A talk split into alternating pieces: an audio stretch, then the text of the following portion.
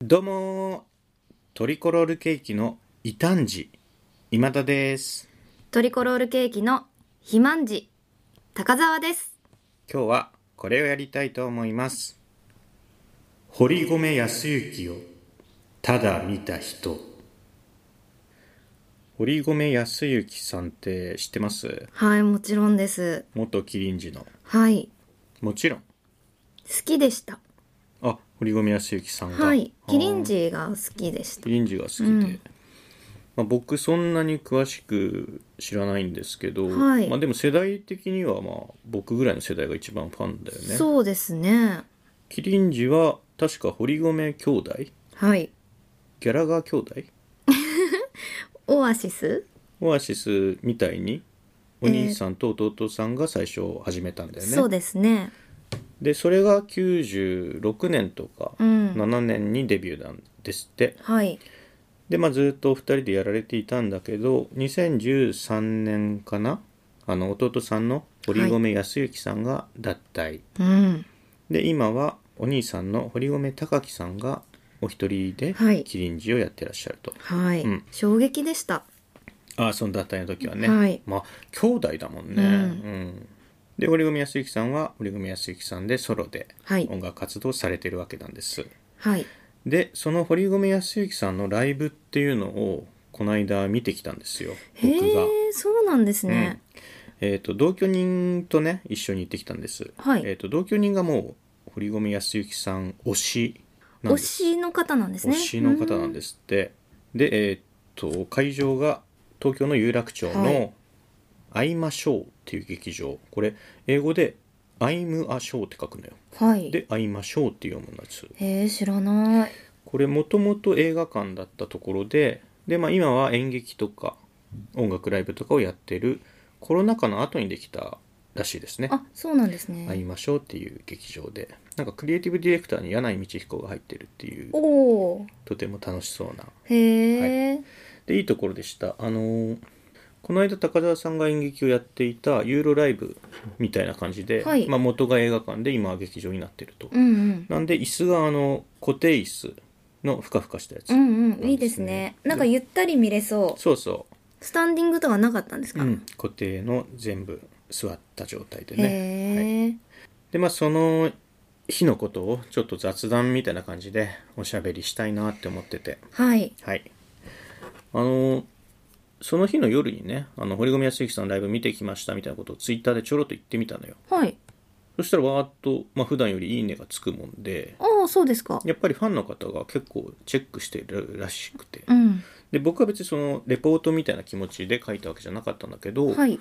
なんかレポありがとうございますみたいなことをおっしゃってる人もいたんであおーこれはあの需要があるというかこう必要があるんだなと、うん、まあ、一応僕見てきたんであの記録として一応残しておこうかなっていうふうに思いましたはい、はいえー、っとじゃあどこから話しましょうかねうんと有楽町に着いたところからでいいですかあ、わかりました。はいえー、っとまあ電車に乗って有楽町っていう駅に降りたんですね有楽町ってオフィス街なのかななんかそうですよね結。構あの普段行くような渋谷だとか下北だとかに比べて結構大人なムードが駅の近くには漂ってて確かにまあスーツ姿のこうビジネスマンとかがはい、よくいましたねはいでまあ有楽町もう記憶にないぐらい有楽町あこういうとこだったっけって思ったんですよあ、映画とかでも行かないですいか。や見にね行かないかな、うん、ああ、そうですか。うん、でまあそんなに来る機会もないからさ有楽町せっかく来たから有楽町って何があるんだっけと思って丸井があるよね有楽町結構大きいと丸井の前通りかかったら入り口のところにねゆるキャンのあアニメのねゆる,、はいゆるキャンのポップアップストアっていうのが今ありますっていうのがあって好きですよね、今田さん、ゆるキャン。みんな好きでしょえ、私見たことないです。まあみんな好きなんです でまず有楽町に降りまして、まあ、そこに行ったんですよ丸井のはい8階かな、8階のイベントスペースってとこに行きましてはい、でそこでゆるキャンのポップアップショップっていうのを見たんです、まあ、主人公の一人シマリンが乗ってるあの青い原付が展示されてたり全然ピンとこないけど、そうなんですね。そうそうあの丸井の8階ってねそういういろんなアニメ作品の、まあ、オフィシャルストアみたいのがずらーって並んでて、はい。まあ、ワンフロア全部イベントスペースなんだよほ,、はいほとんどねでまあいろんなタイトルがあってさ、まあ、ゆるキャンだけじゃなくてねえーっとまあ高田さんも知ってると思うけどあのソードアートオンラインあ、知らないです。 SA SAO よ何ですか、それ。え、これもアニメうんあ、てか全部アニメなのか。自爆少年花子くんあ、わかりません。あとルパン三世 VS キャッツアイこれはアニメでやってるんですかあとまあ企画これアニメじゃないのかな、まあ、声優のなんかねキラミュ何ですか、それ。 ーンなんか声優男性声優のなん結か構一つもよくわかんないな。はい。とか、まあ、いろんなストアがあって、まあ、結構人もたくさんいてねうん。でやっぱそのストアごとにいろんなお客さんがいるわけよでそのお客さんの感じっていうのが全部違うんですよねみんなアニメオタクっていうかアニメ好きな方がだけどその中でもさらにグラデーションがあるってだいうと感じ思うんですよね、うんまあ男性が多かったり女性が多かったりとか、うんまあ、いかにも学生さん高校生ぐらいだなという人が多かったりゆるキャンだとねあのおじさんうんがやっぱ明らかに多かったりしましたまあこうその作品の客層が可視化されてるみたいな感じを受けたんですね、うん僕はうん丸いはもう以上ですか丸いはもう以上なんです ねあのなんか買ったんですかゆるキャンのいや買わずでしたねあそうですか、うん大垣さんのフィギュアとかあるんだって思いはしましたけどまあ買わずあー丸丸いそはうですか後にしましてはいで会いましょうっていうね堀米康之さんの出ているライブの会場に向かいましたと、はいで会いましょうっていうのが、まあ、さっきも言ったように元は映画館の劇場なわけですね、うんで椅子は固定ふかふか見やすいでさっき丸井のショップでさ、まあ、いろんな客層があったって言ったけどこの「会いましょう」はどういう客層だったかっていうとね、はいまあ、女性が多いけど、まあ、男性もそこそこいると年齢はねえっと堀米康之さんが今523だと思うんですけど、まあ同世代の方もいればお母さんと娘さん高校生ぐらいの娘さんっうんていうのもいたり、うんまあうんいろいろでしたね、あそうですか、まあでも会場自体がちょっとこう落ち着いた固定椅子っていうところもあって落ち着いた感じで、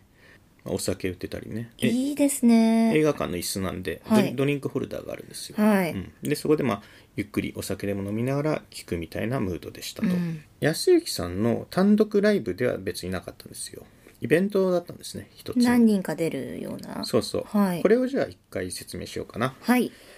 新しい聴衆3月っていうイベントで、まあ、それのシャープ11日目だったんですね、うんうんホームページから説明文を読みますね新しい聴衆3月は音楽の感動をラディカルに求めているミュージックフリークスへ送る3日間の音楽イベント日替わりでゲストアーティストが2組ずつ登場し弾き語りハウスバンドこれハウスバンドってイベントとか会場の専属のバンドって意味ですね、はいえー弾き語りやハウスバンドとのセッションという2部構成でスペシャルなステージを披露しますというのが、まあ、新しい聴衆っていう、まあ、イベントですね面白そう、 3日間のフェスみ、まあ、ちっちゃいフェスみたいなはい感じですね、でまあゲストアーティストが1日2組ずつ登場するんです全部で3日間あったんですけど、はいでその1日目が堀米康之さんとこの日はね堀米康之さんと崎山壮志さん気になるうん、で2日目があのクルリの岸田茂さんと、エゴラッピンの中野義恵さん気になるで3日目が離れ組はいと中村佳穂さん気になるという3日間夢の3日間でしたねえー、いいですね3日間投資チケットとかもあるのかなあると思いますよそりゃ、ううんんすごい豪華、僕は1日しか行かなかったんですけどね、はいでこれさっきも言ったハウスバンドっていうのがうん3日間、どのアーティストも共通のバンドが演奏してまして、はいでここも結構豪華なバンドメンバーの皆さんで徳澤清源さんこれチェロなんですけど、はいこの方がバンマスなんですよバンドマスター、うんうん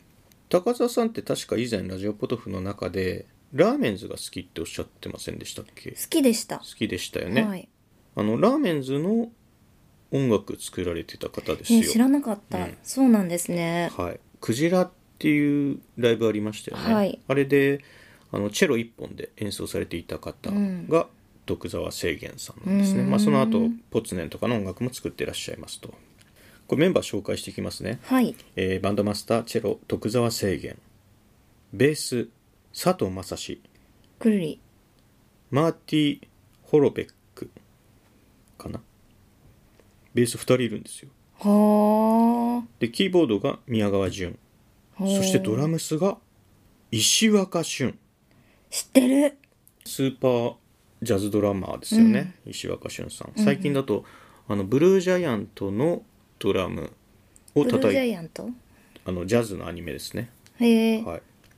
まあ超売れっ子の石若俊さんがドラム叩いてましたとへじゃあ堀米康之さんのー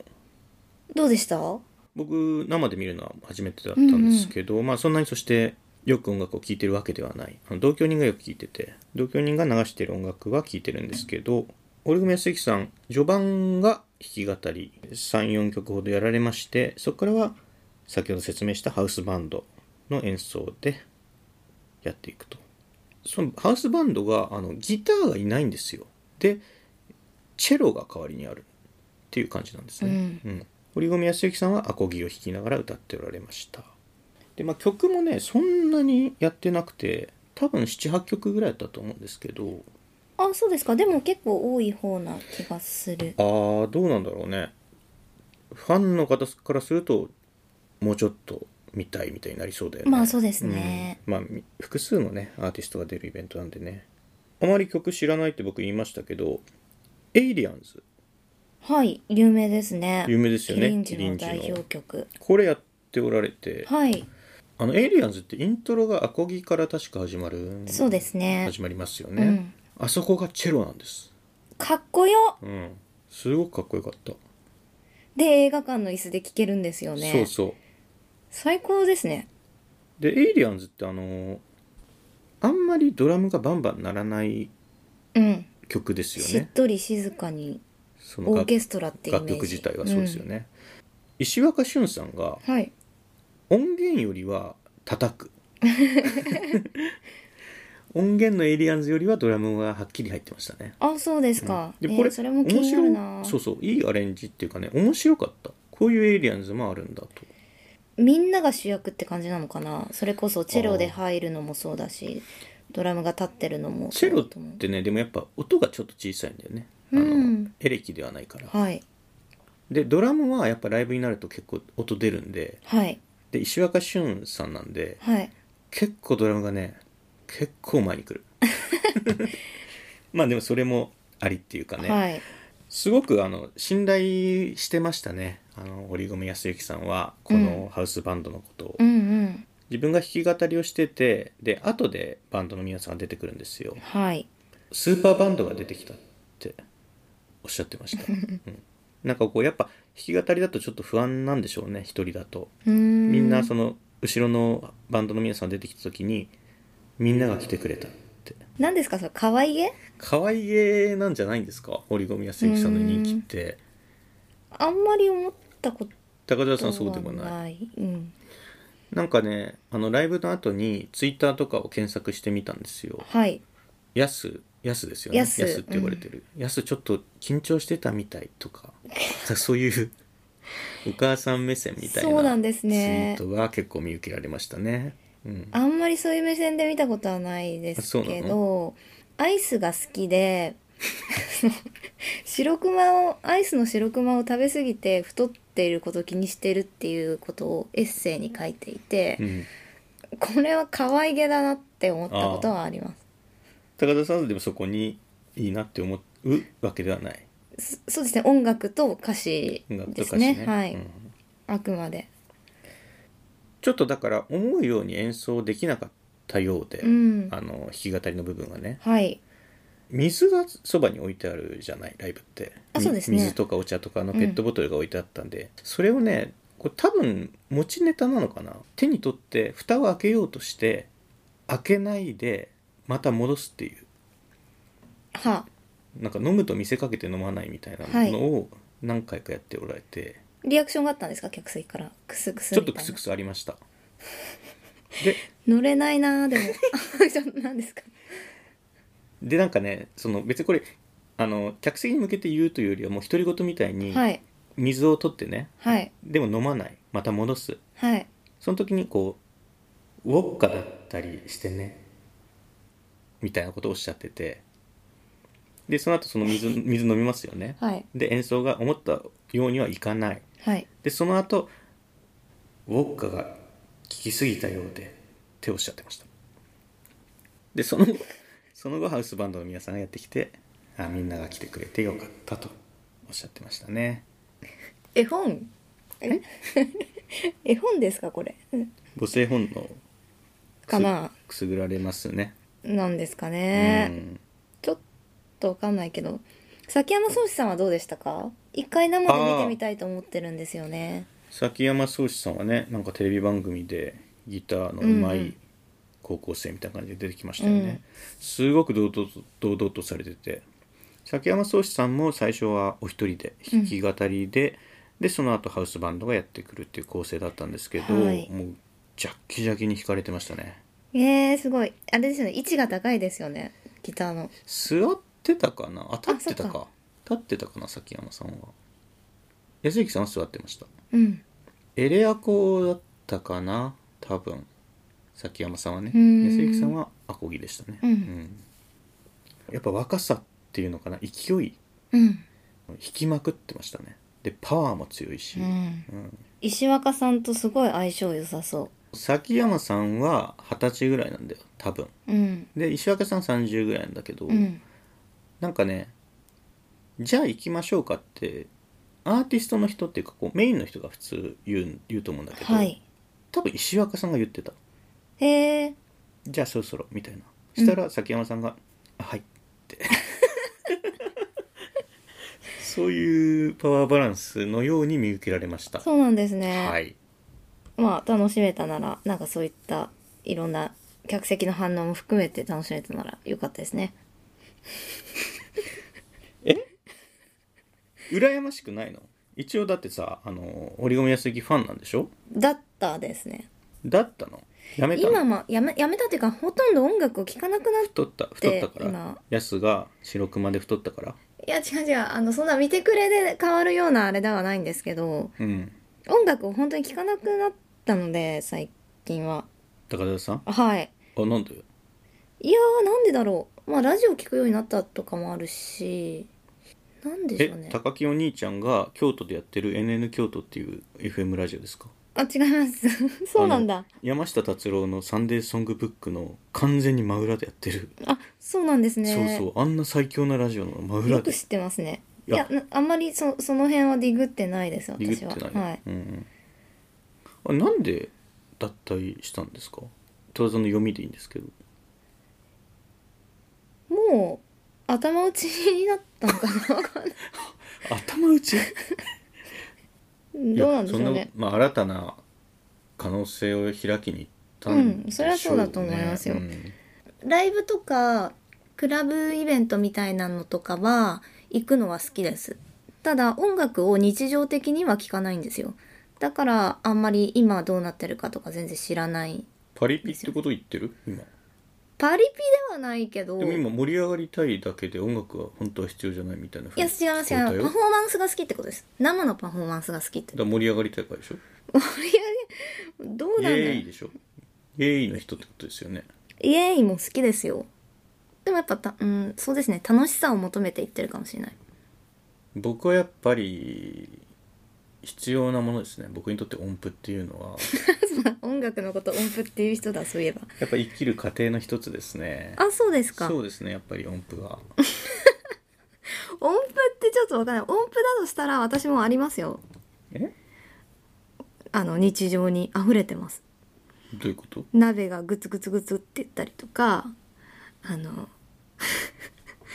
あのホットクックがあの圧力の空気がシュッってなる音とかいろんなそういった音に囲まれて楽しくやってますよ日常えホットクックのシューと堀米康之のギターを今一緒だって言ってます究極一緒じゃないですか歌声も究極一緒じゃないですかこれはもうダメだ炎上だわ 初炎上だわえラジオポトフ発炎上ラでジすオかポトフ初炎上は高田さんの堀米康之の歌声はホットクックと大差ない発言だわ違うなんかそれは価値がないみたいなことを言いたいわけじゃないですよ統括ってことうーん日常をあの彩ってくれるものという意味ではどうか値だと思いますえじゃあさ今オタクで使ってるホットクックがうん圧力が抜けたらシューって言うんだよね、きっとはいそのシューがさ堀米康之の声だったらどうあちょっとやだな私それなんでファンでしょシューち康ょっ之とやだな康之の声でシューだってそれは堀米さんじゃないもんホットクックだもん機械だもんえあ ちょっとなんかね話がおかしくなってるけどまあはるか空にシューだったらどどうかな嫌ですね例えば目覚まし時計があのアニメの声だったりするのもちょっと嫌です私へーえ康之さんの声が目覚まし時計のアラームだったらちょっと嫌だなんて言ってもらうかによるでしょなんでしょうね朝ですかふわふわしてるんだよねうん鈴木さんって、そこは好印象悪印象だったことはないですよ自然体というのかなはい同居人がインスタライブをさインスタライブのアーカイブを見てるわけよ、あインスタライブなんかやってるんです安ね幸さんのね、はいでも安幸さん結構あのあれこれどうやるんだとか言ってるあやり方が分かんないみたいだねはいインスタライブのはいそれはどう母性本能ないですそういうの設定変わってあげたいとか思いませんねへえんかさアルバムのジャケットがグッズになっててさ、はいトトートバッグみたいななんかね、ワインと犬みたいなデザインのうんで会場に行くとそれ持ってるお姉さん方がたくさんいるわけようんお母さんとかうんうんそういうのはどう欲しいえっとトートバッグが欲しくてそれが売ってたら買うと思いますいくらえー、3000円までファンなの本当にだからファン今はファンじゃないですファンとは名乗れませんよそれはファンだった時はいくらまで出せたのまあ課金無課金でしたあの CD も図書館で借りてたしおいそれは中学生高校生なんだから許してほしまあそうか、いはいい、やあのあれあったでしょうよ Spotify がないですないですそういうのもなかったしレコードいやレコードじゃない CDMDMD あでねえっと物販が出てたんですよ、はい、うん、で買っててさ同居人が、うん持ってないアルバムがあったとか言っててあそうなんですねでレシート見たらあのタワレコの渋谷店から来てたへえ通ってたなタワレコ渋谷はいへーあと池袋の HMV もうないと思うけどそこでこれ視聴視聴してたんですよあ買えないからあそうなんだで何時間も入り浸ってその後ブックオフ寄って立ち読みして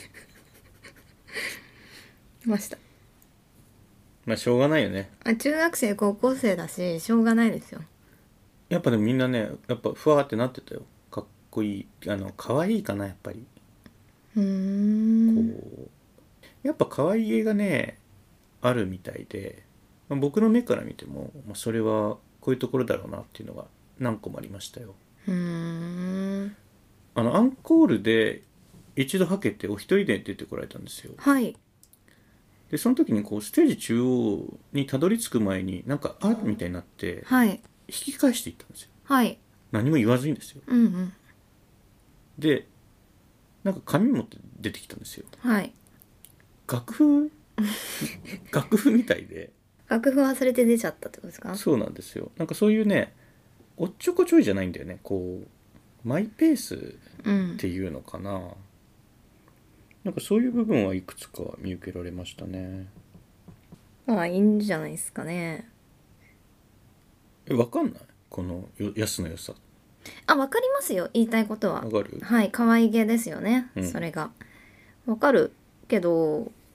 キャってはなりませんね私はそっかはいえどこがじゃあ好きだったんだろおお歌とう、うん、詩詩とあとはもうエッセイも好きだったしエッセイってキリンジが出していたはいやけっぱちオプティミストはいあと「あの世で罰を受けるほど」あそれ僕読んだんですよはい同居人が買ってたんですけどはいざっと読んだところお兄さんの文才ってうんすごいものがありますね、は安行さんはやっぱ無無邪気というかねこう伸び伸びされてますよね、マイやっぱマイペースなのかなそうですねえーっとこのこれもツイッターでどなたかが書かれていた、えーっと安行さんのこの日のセットリストはいっていうのを今手元にあるんですけれどももうこれを見ても高田さんはあんまりピンとこないですねじゃあ8曲中4曲だから半分しかわからないですなんか半分わからない、それはおそらくキリンジの時の曲ではないんだと思いますえっと、キリンジ自体が高田さんは主に安行さんを見てらっしゃったってことかな。そうですね、うんなるほどでいやそうキリンジ時代にソロプロジェクトで安行さんがやっていた「馬の骨」とかも聞いてたんですけどキリンジを辞められてからはほとんど知らないですあじゃあ高専知らないんだ。知らないと思うはい高専はなんかよくやられるらしいですよ。へ弾えき語りとかで。弾きやすいのかな。声もなんかいいところのピッチなんじゃないかな。うんなんか質問ありますもうちょっとこう羨ましがられると思ってたんで、拍子抜けしているところではありますけいど。やなんかゆったり映画館であのコンサート聴けるのは羨ましいなって思いますね、はい本当に落ち着いた感じでねキャーキャーみたいなのもなくて、うんもうお客さんがやっぱ大人って感じだったうんんでうんね、イメージありますキリンジのライブに来る人って大人っていうイメージあります、あそうなんだ、はいなんか若い方も女性とか結構おられたんですけど僕ね崎山壮志さんのファンかなって思ったんですよ、はい崎山さんは若いですから、はいでこう耳をそば立ててたんですけどどうもそういう若い方の中にもやっぱり「あ堀米康関さんのファンで」とかへおっしゃっえ。てる方いましたね、うんまあいい時間を過ごしましたよ有楽町の、まあ、落ち着いた劇場で、うん。じゃあ最後にあのお酒売ってたんですよこの日、でそれ飲みながら耳をね音符に向けて傾けてたんですけど何のお酒僕が飲んだかこれをじゃあ当たるまで繰り返してはい。えー、ウォッカトリッック。ク。ウォッカトニックなわけはないんですね。ジントニック。ブま、ドライマティーニ。ー。なんかずれてるな。ちょっとこう、この大人の雰囲気があるんで、有楽町の。うん、それをなんかこう、固くというか固定化した、凝り固まった考えで有楽町とかを捉えてんじゃないのなんですか、金宮焼酎ですか、じゃなので正解ねあ。。はい。焼酎のソーダ割りでした。はい。はい。で、この焼酎が何焼酎だったか、あの、わからなかったです。うん。芋のようでも あり麦のようでもある香類でもあ香る。類のような気もするそんなものを飲みながら過ごしましたねはいはい、うん。いい時間を過ごせたなら良かったです。はい、安行さんもそうおっしゃってましたよあ、そうですか。なんかモノマネできる気もするんですけど、まあ、ちょっとあんまりやんないですけど、はい。いや似てますよ。 物々しいな、なんか。ちょっとね急にあの外が。サイレンのようなものが外でしましたけども、はい。安行さんこう出てこられて弾き語りしながらここはもともと映画館っていうことでねドリンクホルダーみたいなのがありますんでまあゆっくりお酒とか飲みながら見るのもいいですよねちょっと飲食がしていいのかはわからないんですけどもっておっしゃってましたあのあそうですかコロナ禍だったりしますからねはいまあいいんですよ売ってるんでうん似てますねやっぱ似てたあの前から似てるなって思ってました声なんか言われたことあるねそういえば、天使のような歌声ですよね吉根聖輝さんってば、うんうんギターは僕も弾き弾こうかなって思いましたいいじゃないですか天袋にあるんですよね今田さんの、はい、あのこの3日間はねあのそのそれぞれの日にオープニングアクトの皆さんもいてはいで僕の見に行った回は工藤雅也さんっていう方がいてこの方も弾き語りだったんですよ、はいなんでギターの弾き語りっていうのを1日で3人見たんであ僕もまたギター弾こうかなっていいんじゃないですか、うんはいで天袋にギターがあるんで、はいアコギが、はいで取り出しましたよねあそうですかはいそしたらあの弦が切れてたっていう、じゃあまずはねうん、イケベ楽器 えイケベ楽器っていうのがあるえなかったでしたっけのわかんないそういったところに行くところからですねイケベ楽器っていうのがあるイケベ楽器ってなかったでしたっけ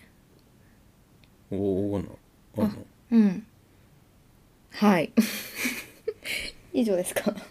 えなんかこう物足りないなもっとこう羨望されるかと思ったからあじゃあこれあげますよ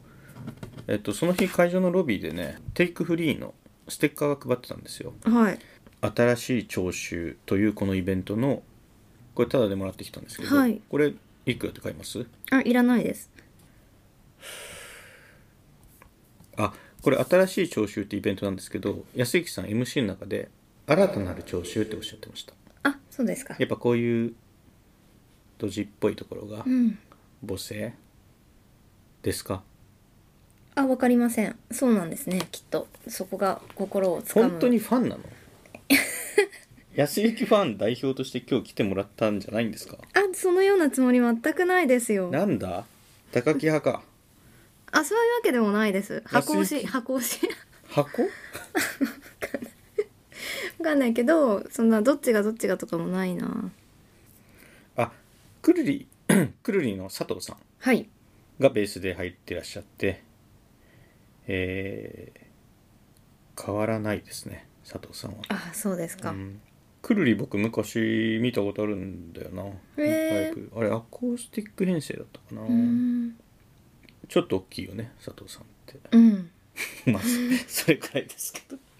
あそうだだからエイリアンズとかそういうコーラスが入る部分はだから佐藤さんとかあの徳澤制限さんが歌うわけですよへねーまあそれそうですよね楽しそうでしたよはいこれ徳澤制限ってこのこの弦って弓編の弦なんですけど、はい芸名ですかぽいですよねでもわからないチェロ演奏されて名前が聖玄ってすごいですうよね、んドラマーの名前に「だ」が入ってるようなことですよねつまり本当だうんわかうんそうですねあの声援とかをやっぱコロナ禍だと出せないんで、うんえーアンコールもあったんですけどあのこう手拍子うんのみでしたね「アンコールありがとうございます」って言ってましたはい以上ですか すいませんねなんかあんまり乗れなくてえー、ラジオポトフの 安安行担当でしょうよあ違います違います高木かうんそれはあんま考えたことないな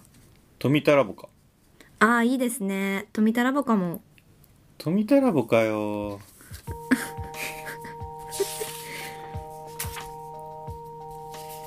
じゃあ次を取りましょうかそうですねありがとうございましたありがちなみに次は何ていうテーマなんですかオーベルジーヌのカレーパンかなありがとうございましあたりがとうございました